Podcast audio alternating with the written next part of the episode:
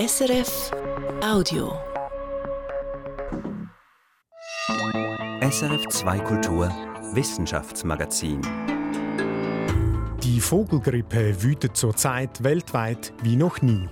Die Schweiz ist bis jetzt nur am Rande betroffen. Das könnte sich mit dem herbstlichen Vogelzug allerdings ändern. Klimakonferenz in Ägypten. Wir reden mit unserem Mann vor Ort und fragen, ob das 1,5 Grad Ziel überhaupt noch realistisch ist. Und wir berichten über neue Forschung mit Krebszellen. Seit kurzem weiß man, dass sich diese untereinander vernetzen können, ein möglicher Ansatz für neue Therapien. Das und mehr hören Sie jetzt im SRF Wissenschaftsmagazin. Mein Name ist Daniel Theiss. Willkommen zur Sendung. Während wir Menschen langsam mit Covid-19 leben lernen, ist in der Tierwelt eine andere Seuche am Wüten wie noch nie zuvor. Die Vogelgrippe, die sogenannte aviäre Influenza, hat alle Weltregionen erfasst und bedeutet den Tod für Millionen von Vögeln. Die Schweiz allerdings ist als Binnenland bis jetzt praktisch verschont geblieben, denn im Moment sind vor allem Meeresvögel betroffen. Irene Dietschi berichtet. Zum Beispiel die Brandseeschwalbe. Ein großer Meeresvogel, der in den europäischen Küstenregionen der Nord- und Ostsee wohnt. Brandseeschwalben brüten in großen Kolonien von Anfang Mai bis Ende Juni. Dieses Jahr jedoch gab es praktisch keinen Nachwuchs. In den Niederlanden etwa starben vier Fünftel der Jungvögel an H5N1, dem Vogelgrippevirus.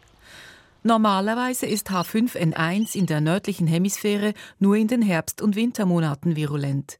Dieses Jahr jedoch zirkulierte das Virus zum ersten Mal auch im Sommer. Mit schlimmen Folgen, sagt Willem van den Bosche von der Organisation BirdLife International. Because the virus stayed around, it came into the breeding colonies of birds. And for some species, locally, it wiped out the complete breeding colony. Weil das Virus in den Regionen präsent blieb, gelangte es in die Kolonien der Meeresvögel und machte an manchen Orten den gesamten Bruterfolg zunichte. Auch den seltenen Basthölpel auf Helgoland ereilte dieses Schicksal. Noch Ende Juni war die deutsche Nordseeinsel virusfrei. Rund 1500 Basthölpelbrutpaare kümmerten sich um ihre Vogelkinder. Einen Monat später war ein Drittel der Nester verlassen. Ornithologen fanden hunderte toter Jungvögel, verhungert nach dem Tod der Elternvögel oder selbst dem Virus zum Opfer gefallen.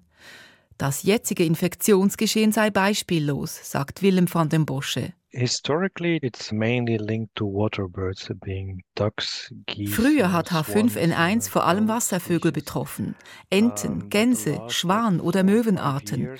Doch in den letzten Jahren hat sich das Virus verändert und angepasst.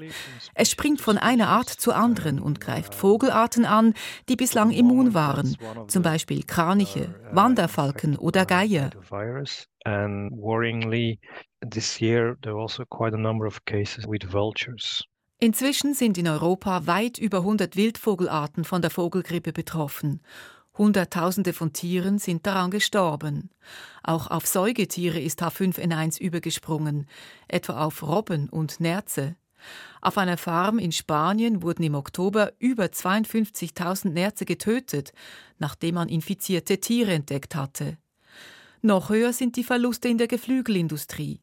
48 Millionen Hühner, Enten, Truthennen und Gänse mussten in europäischen Geflügelbetrieben notgeschlachtet werden. Rund 2500 Ausbrüche insgesamt wurden für die Saison 2021-2022 gezählt. Diese Zahlen hat das Europäische Zentrum für die Prävention und die Kontrolle von Krankheiten, ECDC, kürzlich bekannt gegeben. Für Willem van den Bosche sind die Geflügelfarmen mit ihren Tausenden von Tieren problematisch. It only gets dangerous when it gets into uh, intensive poultry and then the virus mutates to a high pathogenic version potentially. In der Massentierhaltung könne H5N1 in kürzester Zeit mutieren. And it's those that then come back into the environment, uh, into wild birds, and then start killing the wild birds. Und wenn diese Varianten dann wieder in die Umwelt gelangten, hätten die Wildvögel das Nachsehen, klagt van den Bosche. In der Schweiz ist die Situation erstaunlich ruhig. Das Bundesamt für Lebensmittelsicherheit und Veterinärwesen BLV stuft die Gefahr durch die Vogelgrippe auf ihrer Skala mit Gelb ein. Das heißt, das Risiko eines Ausbruchs in der Schweiz ist mittel. Fachleute sind dennoch beunruhigt. Zu ihnen zählt Gertraud Schüppach, Professorin an der Vet-Suisse-Fakultät an der Universität Bern. Generell also ist der Ausbruch schon sehr besorgniserregend und äh, es bleibt ein Thema, was über viele Jahre eigentlich jetzt schon aktuell war. Nur dieses Jahr hat sich das noch mal ein bisschen akzentuiert. Dabei lebe man auch hierzulande schon lange mit der Gefahr, die von der Vogelgrippe ausgehe. Jedes Jahr, wenn es Richtung Herbst geht, wenn der Vogelzug losgeht, weiß man, dass es Fälle bei Wildvögeln geben kann und dass es auch Fälle beim Hausgeflügel geben kann. Dass die Schweiz bislang so glimpflich davongekommen ist, liegt gemäß Gertraud Schüppach an der hohen Biosicherheit der Schweizer Geflügelbetriebe und sei zudem auch reines Glück. Schon letztes Jahr nämlich habe Europa eine starke Vogelgrippewelle mit vielen Ausbrüchen erlebt. Hierzulande jedoch waren nur ein Hobbyhaltungsbetrieb und ein Tierpark betroffen. Die jetzige Lage sei vergleichbar mit 2021, so die Einschätzung der Berner Professorin. Da sich der Ausbruch im Sommer auf die Meeresvögel und auf die europäischen Küstenregionen beschränkt habe, sei es logisch, dass die Schweiz bislang keine Probleme gehabt habe. Doch das könne sich ändern. Es ist aber schon zu erwarten, dass jetzt mit dem Beginn vom Vogelzug oder mit dem laufenden Vogelzug es auch in der Schweiz wieder Fälle geben könnte. Auch Sarah Albini ist angesichts der jetzigen Vogelgrippewelle besorgt. Die Veterinärin leitet an der Universität Zürich die Abteilung für Geflügel- und Kaninchenkrankheiten. Hier werden Tiere oder Proben von Tieren untersucht, bei denen ein Verdacht auf H5N1 besteht. Die jetzige Variante des Virus sei hochinfektiös, sagt Sarah Albini. Das Virus äh, wird von Vogel zu Vogel übertragen. Es wird aber auch mit dem Kot übertragen oder gerade auch auf Wasserflächen mit infektiösem Federstaub. Wie also der Vogelgrippe vorbeugen? Was sind sinnvolle Verhaltensregeln für Bürgerinnen und Bürger? Wildvögel könne man problemlos weiter beobachten, sagt Sarah Albini. Aber wenn Sie da natürlich irgendwie in Kot reintreten oder so, dann sollten Sie nicht nachher mit den dreckigen Schuhen zu den Hühnern gehen. Und Hühnerhalter sollten streng darauf achten, möglichst Hobbygeflügel so zu halten, dass es keinen Kontakt zu Wildvögeln oder den Ausscheidungen von Wildvögeln hat. Auch Gertraud Schüppach betont, wer gerne draußen sei, könne mithelfen. Todfunde, also Funde von toten Wildvögeln, sollte man beim Kanton melden, damit die untersucht werden und man das rechtzeitig merkt, wenn die Vogelgrippe in die Schweiz hineinkommt. Doch wie man die jetzige riesige Welle stoppen könnte, darüber herrscht unter den Fachleuten große Ratlosigkeit. Die Europäische Union diskutiert den Einsatz eines Impfstoffs bei Legehennen und Masthühnern, wie dies in Asien bereits gemacht wird. Eine enorm teure Maßnahme, deren Erfolg überdies fraglich ist. Und Wildvögel lassen sich auf diese Weise ohnehin nicht vor einer Infektion schützen. It's important when when there is an outbreak to remove the carcasses of the dead birds as soon as possible from the environment. Das Einzige, was sich bewährt habe, sei, bei einem Ausbruch die toten Tiere möglichst rasch aus der Umgebung zu entfernen, sagt, ziemlich resigniert, Willem van den Bosche von BirdLife International. Und sonst könne man nur abwarten und hoffen, dass das Virus irgendwann von allein wieder verschwinde. Das Prinzip Hoffnung, also beim Vogelgrippevirus, das war ein Beitrag von Irene Dietschi. In Sharm el-Scheich in Ägypten läuft derzeit die 27. Klimakonferenz. Wo sonst Touristen schnorcheln und tauchen, wimmelte es im Moment von Menschen im Anzug und im Döpies, von internationalen UNO-Delegierten, Staatschefs und Hunderten unterschiedlicher Interessensgruppen. Für SRF vor Ort sind Klaus Ammann und Christian von Burg und mit ihm bin ich jetzt verbunden. Christian, wo bist du gerade? Ich bin äh, im Pressezentrum und es ist absurd, ich muss meinen Faserpelz anziehen. Hier drin ist es so kalt, während es draußen in der Wüstenumgebung fast 30 Grad heiß ist. Also die Klimaanlage läuft auf Hochtouren, heißt das? Ja, ziemlich. Es ist nicht sehr klimafreundlich. Rund um mich herum hat es, jetzt, äh, hat es hunderte von äh, Bildschirmen und davor sitzen Journalistinnen und Journalisten, die wie ich äh, reden oder Pressekonferenzen verfolgen oder an einem ihrer Radio- und Fernsehbeiträge arbeiten. Die Verhandlungen an der Klimakonferenz, die laufen jetzt eine Woche bereits. Kannst du uns einen Zwischenstand geben, Christian? Ja, das ist schwierig, denn Nägel mit Köpfen werden hier erst am Schluss gemacht. Jetzt haben mal alle so ihre Angebote und Vorschläge auf den Tisch gelegt. Es wird gepokert, es wird gedealt und nach Lösungen gesucht. Was neu auf der Agenda ist, sind die Schäden, welche der Klimawandel in immer größerem Ausmaß weltweit anrichtet. Man denke nur etwa an die verheerenden Überschwemmungen, die etwa ein Drittel Pakistans betroffen haben. Wer soll für diese Schäden aufkommen? Wie viel sollen die entwickelten Staaten, die historisch gesehen den größten Teil des CO2s in die Atmosphäre geblasen haben, wie viel sollen sie den betroffenen Ländern zahlen müssen?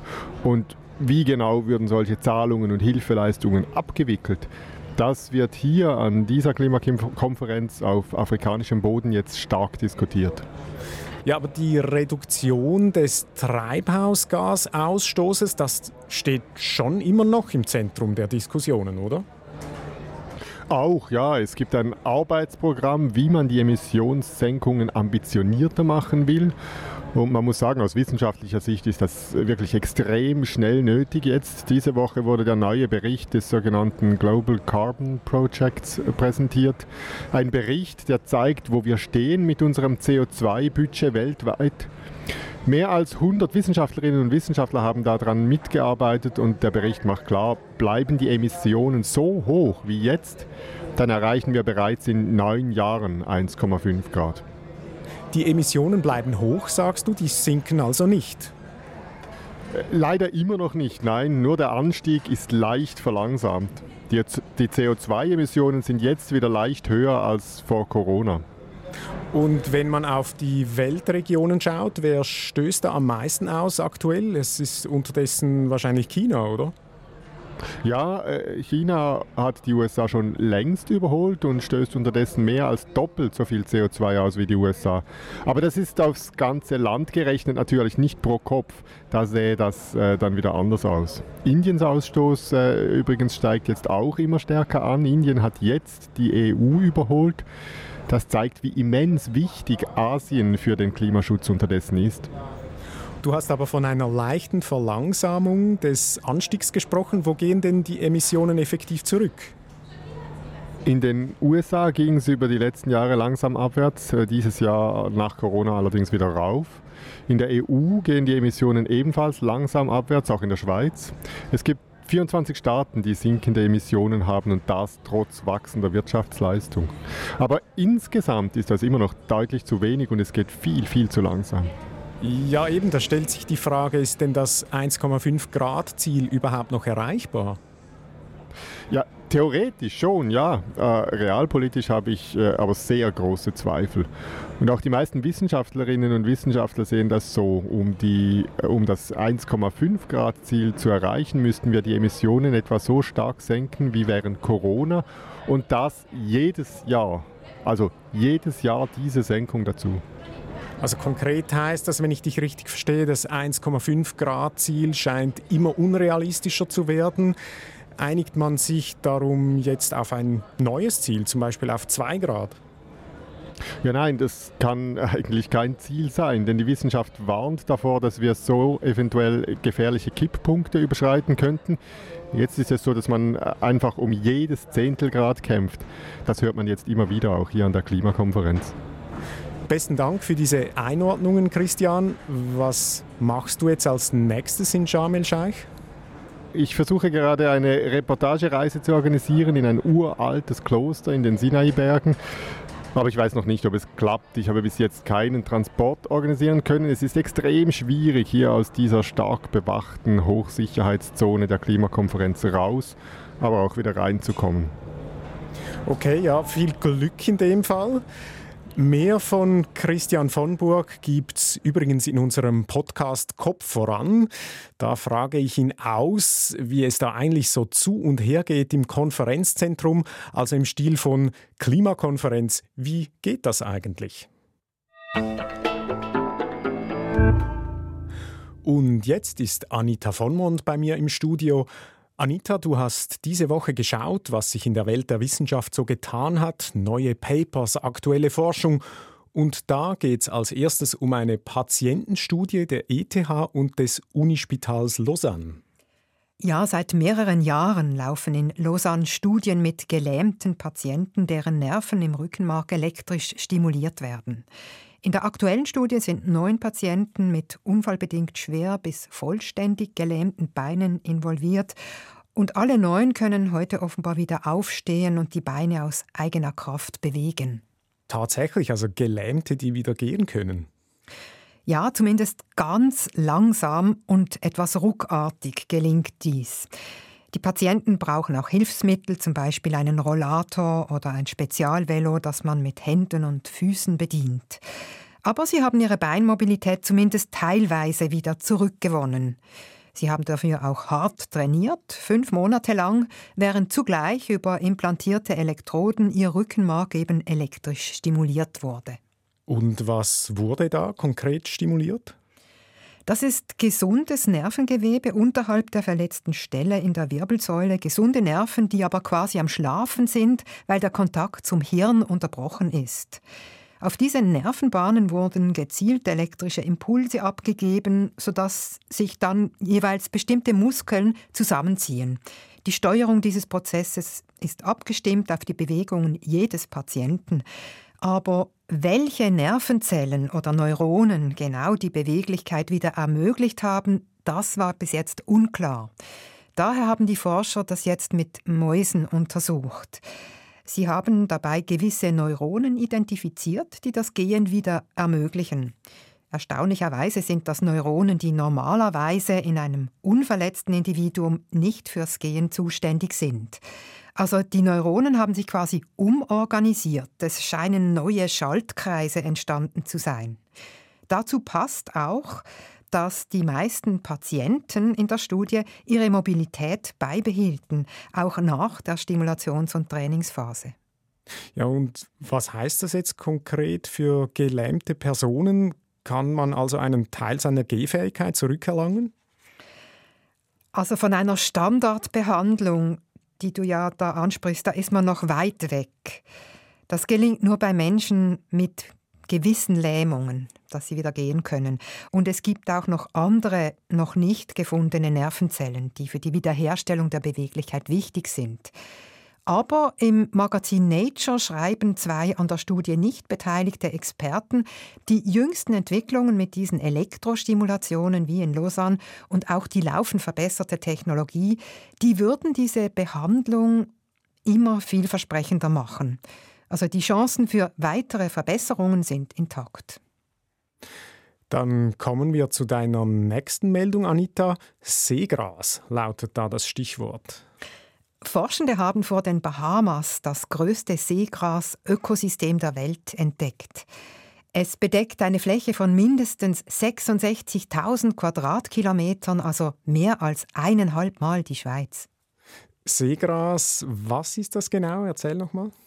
Das sind grasähnliche Pflanzen, die im Meer wachsen. Im Unterschied zu Algen oder Seetang haben sie richtige Wurzeln und können auch blühen. Sie können mehrere tausend Jahre alt werden und sind auch sonst speziell. Gerade diesen Sommer wurde ein Seegasteppich vor Australien bekannt als vermutlich größte Pflanze der Welt. Die Triebe waren nämlich alle genetisch identisch. Und auch da jetzt beim neu entdeckten Seegrasteppich vor den Bahamas, ist das auch so? Sind die auch identisch alle? Nein, da gibt es verschiedene Arten. Dieser Seegrasteppich ist auch ein paar hundertmal größer. Die Größe ist hier das Besondere. Die Forschenden konnten die nämlich erstmals genau abschätzen, und zwar indem sie verschiedene Daten kombiniert haben. Daten etwa von Satelliten und Tauchern, aber auch von Tigerhaien. Tigerhai, also diese ziemlich großen Haie, sechs bis sieben Meter lang werden die, glaube ich. Ja, die sind imposant und schwimmen offenbar gerne über begrastem Meeresboden. 15 dieser Tiere haben die Forschenden daher mit Instrumenten ausgestattet, Instrumenten, die Informationen zum Standort geschickt haben, aber auch Fotos vom Meeresboden. Und so kamen ganz viele Daten zur Ausdehnung des Teppichs zusammen. Und was bedeutet das denn nun? Seegrasteppiche sind Lebensraum für unzählige andere Tiere, aber auch eine sogenannte CO2-Senke. Seegras sorgt dafür, dass Kohlenstoff in den Meeresboden eingelagert wird. Die Pflanzen wirken dabei wie eine Pumpe. Sie nehmen gelöstes CO2 aus dem Wasser auf und ein Teil von diesem Kohlenstoff ist am Schluss im Sediment drin. Das kennt man übrigens auch von Landpflanzen. Die transportieren ebenfalls Kohlenstoff in den Boden. Je besser man jetzt weiß, wie groß die Seegrasflächen weltweit sind, desto genauer wird die Schätzung über das in den Boden eingelagerte CO2. In den Weltmeeren scheint Seegras für knapp ein Fünftel verantwortlich zu sein. Bleiben wir gleich noch am Meeresboden. Dort bewerfen Kraken einander offenbar mit Muscheln. Ja, in einer Bucht in Australien haben Forscher dieses Verhalten beobachtet. Die Kraken greifen sich mit einem Arm eine Muschel und scheinen die zu verschlucken. Tatsächlich halten sie sie aber an ihre Atemöffnung, aus der sie einen starken Wasserstrahl schießen, sodass die Muschel in Richtung Nachbar fliegt. Der Nachbar duckt sich zum Teil sogar, wie Forscher auf Videobildern dokumentiert haben. Also Kraken ärgern sich gegenseitig, weiß man warum? Nein, also man weiß auch nicht, ob sie sich wirklich äh, gegenseitig ärgern.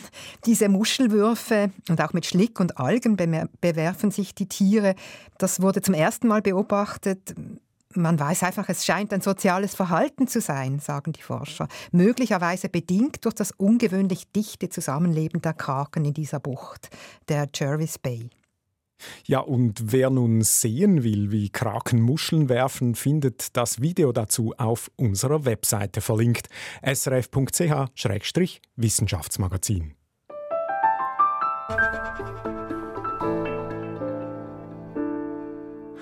Und zum Schluss reden wir noch über Krebszellen.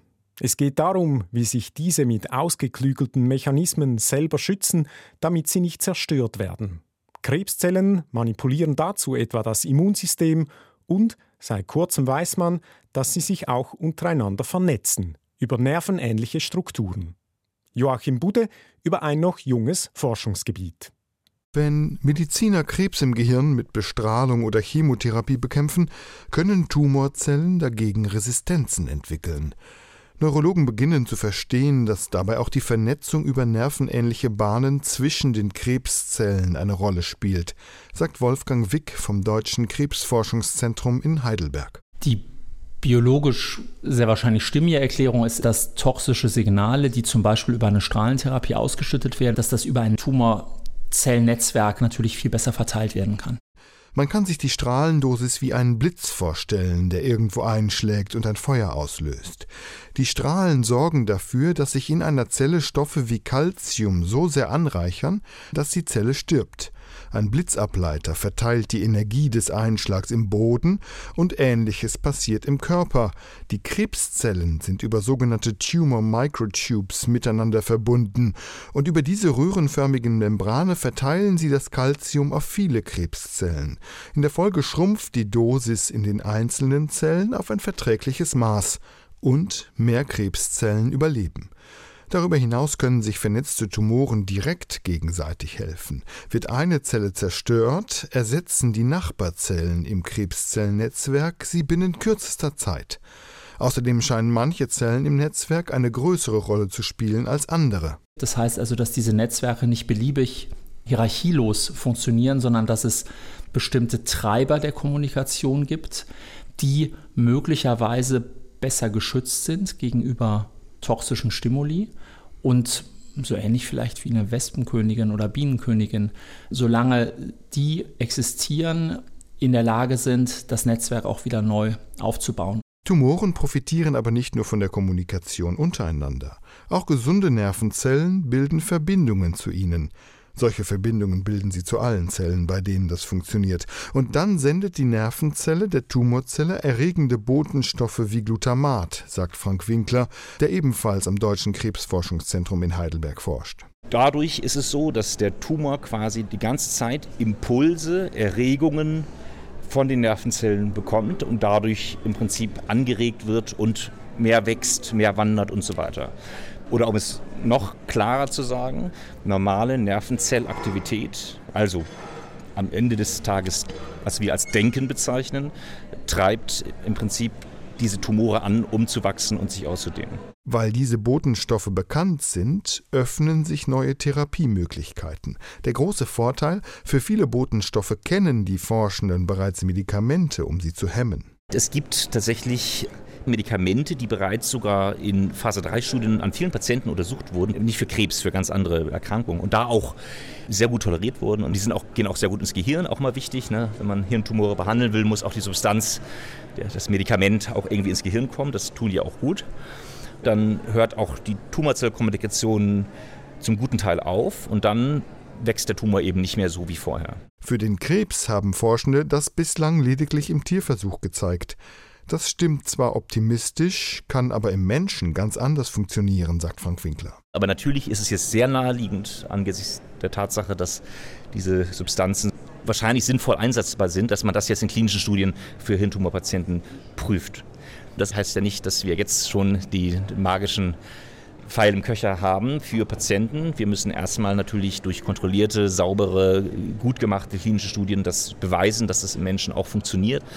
Und dann werden wir am Ende hoffentlich eine wirklich neue Therapiesäule haben, die auf ganz neuen Konzepten beruht. Sein Kollege Wolfgang Wick weist auf eine Schwierigkeit hin, die es dabei gibt.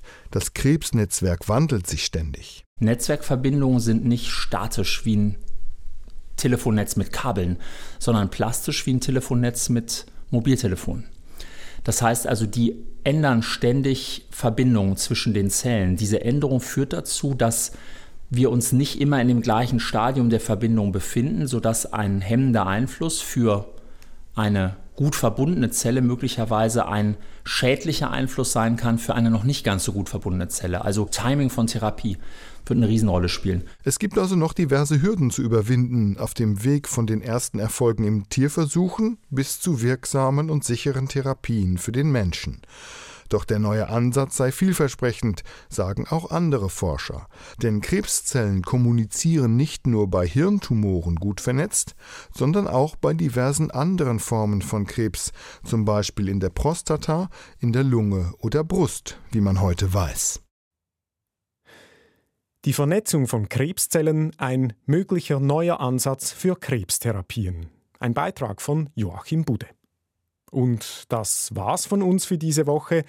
Produzentin dieser Ausgabe war Anita Vonmont und mein Name ist Daniel Theiss. Das war ein Podcast von SRF.